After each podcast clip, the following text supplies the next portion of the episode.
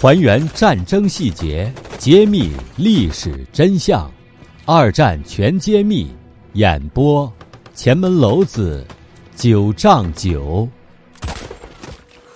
第四十五章：法国人成了亡国奴。一九四零年六月十八号下午六点，在英国广播电台的播音室里，戴高乐向全世界，也向沦亡的法国发表了也许。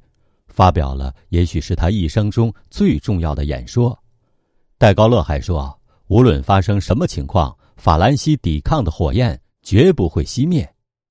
尽管法国的军政官员们没有人理睬戴高乐的声音，但是这个声音却深深的震撼着几千万法国人民的心灵。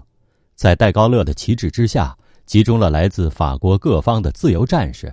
他们在打败德国的过程中做出了重要贡献，而在这之后，在伦敦的戴高乐接到了回国的命令，贝当政府命令戴高乐到图卢兹的圣米歇尔监狱去自首，并且要听从战争委员会的审判。这个委员会先是判处戴高乐四年的徒刑，然后根据伪政权国防部长魏刚的指示改判了死刑。戴高乐对此并没有管，他又向法国驻海外的殖民总督们发了电报，要求他们坚持作战。另外，他还请他们来伦敦会谈，结果得到的是又一片嘲笑声。那些总督们认为戴高乐是野心勃勃、追名逐利的家伙。六月二十二号下午，法国代表和凯特尔在停战协定上签了字。这个消息。当时立即震惊了全世界，全世界人民都注视着法兰西的灭亡。很多法国人听到法国已经投降的广播之后都哭了。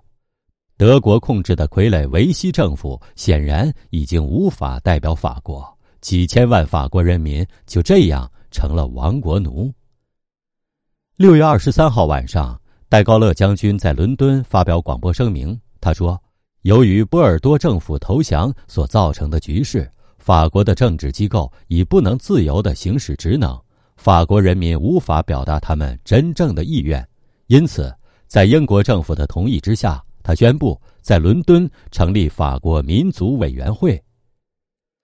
紧接着，六月二十八号，英国就正式承认戴高乐为一切自由法国人的领袖。丘吉尔对戴高乐说。你虽然孤身一人，但我只承认你一个人。这样，戴高乐就在伦敦竖起了自由法国的旗帜，组织英国领土上的法国武装部队和海外法国人民，为反对法西斯、争取法兰西民族的解放而不懈斗争。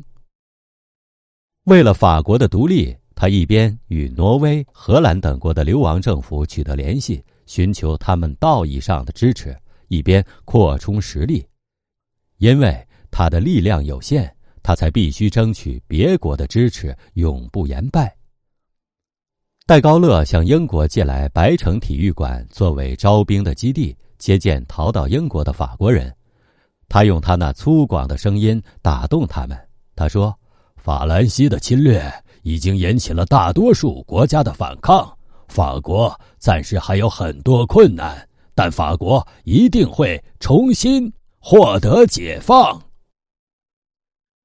戴高乐坚韧不拔的意志，深深的打动了每一位法国的爱国志士。很快，就有几百人站到了他的旗帜之下。